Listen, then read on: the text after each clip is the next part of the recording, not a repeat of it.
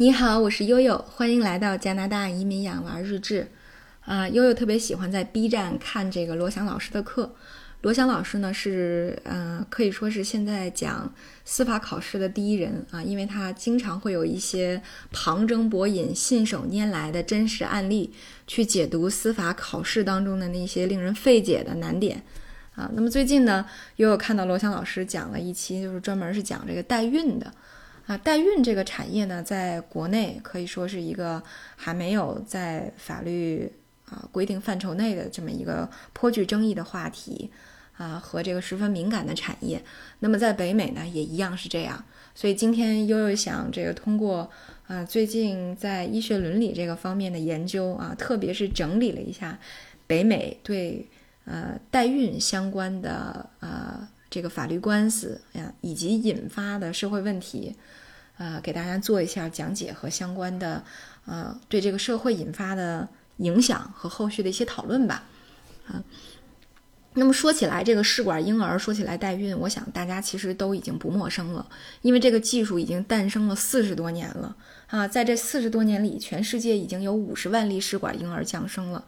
呃。我不知道大家身边哈，反正悠悠身边呢就有三四位这样的朋友啊，通过试管婴儿有了自己的孩子。我记得是在呃有有关奥斯卡的一期节目里面，给大家介绍了世界上最神奇的孩子，就是奥斯卡特别好的一个好朋友托马斯啊，我们在英国认识的，呃，就是通过试管婴儿的方式降生到人世的啊。那么呃，当时悠悠听到了之后还觉得挺震惊啊，因为一对英国夫妇专门跑到波兰三次。啊，才终于这个成功的呃怀上了这个呃孩子啊。然而这个孩子其实他们两个并不是这个孩子的生物学父亲和母亲啊。那么同样除他们以外，在国内悠悠也有一些同学和朋友啊，通过试管婴儿怀孕啊，甚至还有生双胞胎的。哎，这都是这个技术呃让我们看到的呃非常好的，非常对于我们呃对于很多家庭来说是一个非常有益的一项技术。但是呢，到目前为止，它也引发了很多的，呃，社会争议。为什么会这样呢？嗯，实际上就是因为，首先，这个社会对新技术的应用需要一个从怀疑、指责到理解、接受的一个过程啊。那当然，可能更重要的是说，呃，辅助生殖技术啊，我们刚才说的试管婴儿也好啊，代孕也好，还有包括这个基因工程，比如说，呃，这个。呃，生殖材料啊，呃的相关的一些，比如捐赠和买卖精子卵子，啊，包括这个呃性别筛选和遗传诊断等等，那这些其实都催生了呃这个相关的服务行业和利益链条，甚至是灰色的地带。而这些东西呢，对一个社会的法治、经济、道德、伦理都引发了呃更深层次的这个巨大的挑战。呃，我想这个在国内啊。大家都能够看到一部分，呃，就是社会问题，甚至是案例啊，让大家引发各方面的思考。离我们最近的一期，可能就是二零一八年的时候，深圳和美妇儿医院，啊，降生了第一个世界上第一个基因编辑的婴儿。啊，这个当时呢，呃，对于我们能否制造超人这样的话题，引发了巨大的这个，呃，我我记得是层面非常广泛的影响。啊，因为不单是中国的医学界，整个的世界医学界都在讨论啊，我们能否通过这种方式来生产超人？当然，除了这个话题以外，还有很多话题，比如说这个问，呃，这个产业会不会滋生类似于像黑金、血钻这样的禁忌交易啊？那么，这个，嗯，包括由于某些。基因缺陷啊造成的这种人为减胎，是不是伤害了胎儿和父母的权益啊？等等，比如说，我就跟奥斯卡先生讨论过，我说奥斯卡，你有没有想过，如果妈妈在呃怀孕的过程当中就发现了可能有一些先天的问题，需要后天做手术来解决，那你是觉得呃妈妈应该选择生下你还是不生下你？然后奥斯卡觉得哇，这个这个问题简直太可怕了，你为什么要问我这个问题？但是可能对于我。包括甚至和我有一些交流的听友啊，都曾经面临过这样这样的一些这个伦理的人性的母性的考验啊，所以真的是这并不是一个呃阳春白雪的话题，这是关系到可能会关系到我们每一个人的这样的一个社会话题啊，所以在这里呢，呃，悠悠就想给大家介绍一下北美的非常著名的三起案例啊，给大家共同呃交换一下意见啊。第一个案例叫这个 Baby M 案例啊，M 婴儿案啊，这个案是可以说是在美国的这个司法界啊，包括这个呃辅助生殖技术界。呃，伦理、医学伦理的讨论界都有巨大的影响。那么，这个说的是呃，美国新泽西州的一对夫妇啊，这个丈夫呢是一个生物化学家，也是一个儿科医生，呃，叫威廉斯特恩，他的太太叫伊丽莎白，患有多发性硬化症。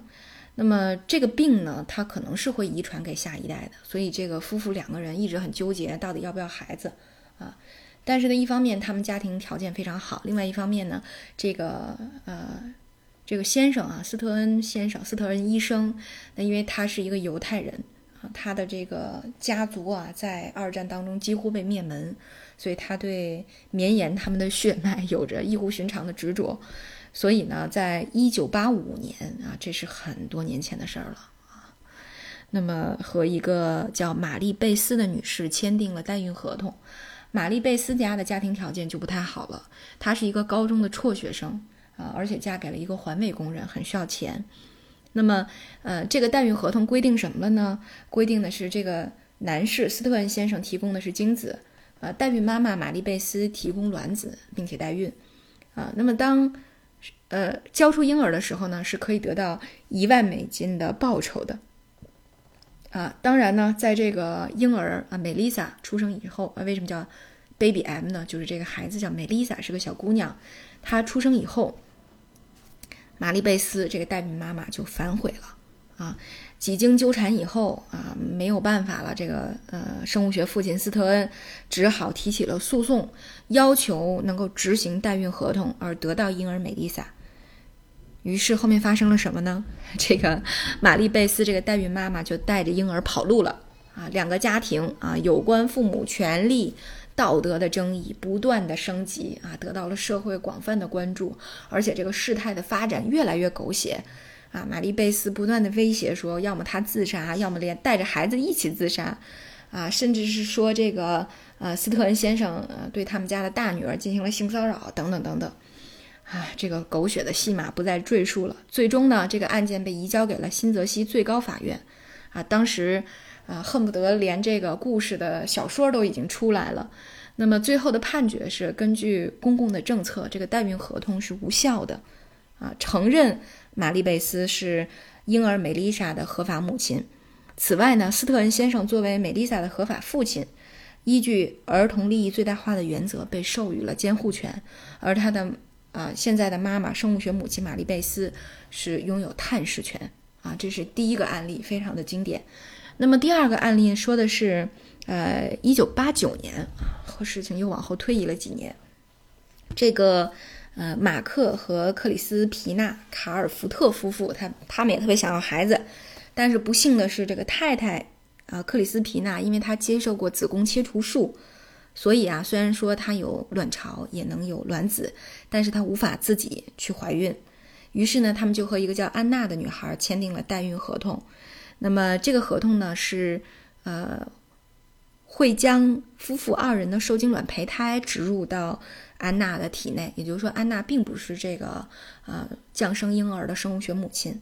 合同规定，这个孩子出生以后呢，安娜同意放弃父母权利。然后获得一万美金的报酬和二十万美元的人寿保险啊，那么但是在她怀孕以后不久，双方呢由于这个安娜啊是不是身体条件有他自己说的那么好啊，以及呢这个安娜质疑这个夫妇二人是不是能够提供呃所承诺的这种报酬，于是矛盾呢越来越大，最后安娜提起了诉讼，代孕妈妈提起了诉讼啊，她拒不执行代孕合同。这个法庭的拉锯战整整持续了三年啊，呃，好消息是这个生物学父母这个卡尔福特夫妇最终获得了孩子的抚养权，但是坏消息是这三年的拉锯战几乎让这对生物学父母倾家荡产啊，就连养育他们好不容易夺来的这一个婴儿都显得这个非常的艰难啊，这是第二个案例。好，我们再说一下第三个案例。第三个案例就来到了一九九八年啊，一九九八年这个代孕技术已经愈加成熟了。然而就在这个时候发生了一件特别乌龙和狗血的事儿。这个说的是这个纽约体外受精中心啊，他们呢提供技术帮助纽约的法萨诺夫妇，这对夫妇是一对白人，生下了一对双胞胎。可是生下来以后大家就傻了，为什么呢？因为这对双胞胎是一黑和一白的哈。那如果放在今天的话，这个 Black Lives Matters，这应该是一个喜讯，但是呢，放在当时，这无异于是一个晴天霹雳啊！经过一番详查以后，发现是这个体外受精中心搞错了，他们不小心把另外一对黑人啊夫妇叫罗杰斯 （Rogers） 他们的受精卵啊植入到了产妇法萨诺夫人的子宫里面，于是才生出了这个黑人的，就双胞胎的另一个啊，叫阿吉尔。那么，经过法院审理之后呢，法萨诺夫妇同意放弃了阿吉尔的监护权啊，但是他们是有探视权的啊，也同意把孩子的出生证明将唯一的亲生父母和合法父母改为罗杰斯夫妇。哎呀，这几个案子一锤定音以后，可以说是对呃美国啊，甚至我觉得可能也包括加拿大，因为他们的这个呃法律和社会都是同一性很强的。那么都产生了很多很大的影响，特别是在法治和伦理这方面的这个导向方面。那么有几个细节是非常耐人寻味的，比如说，呃，又又提到的第一个啊，就是代孕合同在执行层面是不是具有一定的特殊性？因为我们知道，通常合同是具有这个法律强制执行力的，那么双方呢也必然有所交换，对吧？无论是金钱还是服务啊，必然是有交换的。但是代孕合同的标的呢，却是，呃，事关一个生命、一个婴儿啊，以及与之相关的父母权利。那么强制执行的时候，会不会违反人伦呢？呃。在美国呀，啊，这种商业性的代孕服务其实是一个非常臭名昭著的产业。在很多这个学者和民众来看，这个这种服务既违反了天然的人类母性，又会引发很多恶性和短期逐利的这种行为，所以它并不并没有一个非常良性的基础。呃，所以在案例一和案例二当中，大家可以看到这个代孕合同。啊，第一个支没有支持，第二个案例支持了。那法院支持的是合同本身吗？是这种契约本身吗？啊，可能呢，更多的，呃，被很多学者归结为是对这个伦理血缘这种天然契约的尊重，而胜过了这种啊通过这种代孕而缔结的这种契约关系啊。所以这可能是第一个，也就是说。那么对伦理道德来，呃，对伦理血缘的这种天然契约是更为重视的。那么第二个问题就是说，呃，辅助生殖技术在法律和伦理的制衡下能走多远呢？这个是大家一直很好奇的一个事情。就是说，我们通过这种方式，对吧？那么我们让富人得到了满足，这个指的是案例一中的孩子爸爸，啊，让一个相对呃这个贫穷的母亲。呃，怀孕分娩了一个和自己有一半血缘的婴儿，但是却，呃，并不能拥有这个孩子，啊，那么在政治正确的西方国家，呃，对他进行伦理上的非议、道德上的非议是，呃，经常呃想起来就会就会拿起来就会说一段的，啊，那么当然，嗯，这样的代孕母亲改变了主意，那我们是不是要支持她呢？或者说，我们应该支持怎样的父母权利呢？呃，甚至说，对于很多辅助生殖技术的科学家来说，那么这个技术到底帮助人类在不育这个问题上能到哪个层次和阶段呢？这个技术的伦理边界到底在哪儿呢？啊？所以啊，这个是引发的思考。但是在这之后，整个的新泽西的这个代孕行业也发生了很大的转变。也就是说，由这种传统型的代孕服务，也就是说，可能会有这个代孕妈妈会有会有一半的跟孩子有一半的生物学关系，对吧？呃，逐渐被新型的代孕所取代。就新型代孕就是完全没有生物关，没有这种生物关系，没有血缘关系。但是呢，并并不要认为美国这种啊有偿代孕的这种臭名昭著的行业就呃这个逐渐式微了，并没有啊。那像美国有一个接受采访的律师叫呃美丽莎呃布里斯曼，他说了，他每年要安排三百多个代孕合同呢，啊，这个行业还是非常这个繁荣的，啊，只不过就是代孕妈妈不要在新泽西居住和分娩而已嘛，对吧？所以说这个行业。呃，由于这种逐利的行为，它会有上有上有政策，下有对策嘛，啊，所以其实，嗯，这个这个这个技术引发的伦理问题，并没有通过法院就得到彻头彻尾的解决啊，这是第二个问题。第三个就是说，辅助生技生殖技术如何确保不引发新的伦理问题？这个事儿呢，就是很多学者提出了说，如果没有辅助生殖技术，那么对于这样像在案例三当中的这种。呃，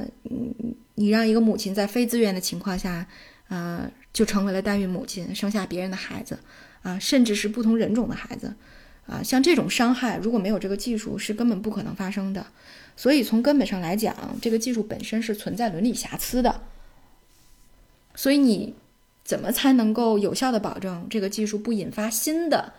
不可预估的这种争议和伤害呢？目前看来还没有一个有力的手段。啊，所以呢，悠悠也一直在思考，就是说，呃，北美呢已经通过呃法院的裁决进行了很多的尝试啊，对这个伦理和法治边界进行了很多尝试，但是，呃，你会发现合约和判决，呃，能够完全解决这些伦理问题吗？似乎不能啊，或者说我们通过简单的基因检测就能够找到那些最有力的支持吗？似乎也不能。啊，因为就比如说像这个 Baby M，这 Melissa 第一个案例当中的 Melissa 长大以后，啊，在她成年以后，她干的第一件事儿就是通过法律手段终止了她代孕妈妈的父母权利，啊，选择给她的这个养母，啊，把她指定为自己的这个亲生母亲，啊，通通过她自己去行使这个，呃，这个法律权益来给她的养母。了一个亲妈的名分啊，所以有的时候我们说看似说呃这种血缘关系缔结的是一种真正的契约，但是可能随着时间，随着养育这种亲情的建立，呃也无法解决一个长远的呃孩子在伦理和这个呃心理上的一个需要吧。所以这是呃第二个问题，呃。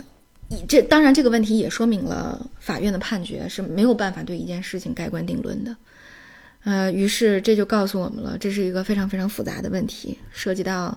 呃生物学母亲，涉及到养母，涉及到这个孩子本身啊，那么涉及到提供辅助生殖技术的机构和个人，呃，涉及的方面真的是太多了。这个涉及到生命权利的讨论也真的是太复杂了啊，所以呢。呃，这个辅助生殖技术也是医学伦理讨论的一个热点，也是呃这个全世界都在关注的一个非常敏感的话题。所以今天呢，悠悠也选择一选择给大家来介绍一下，呃，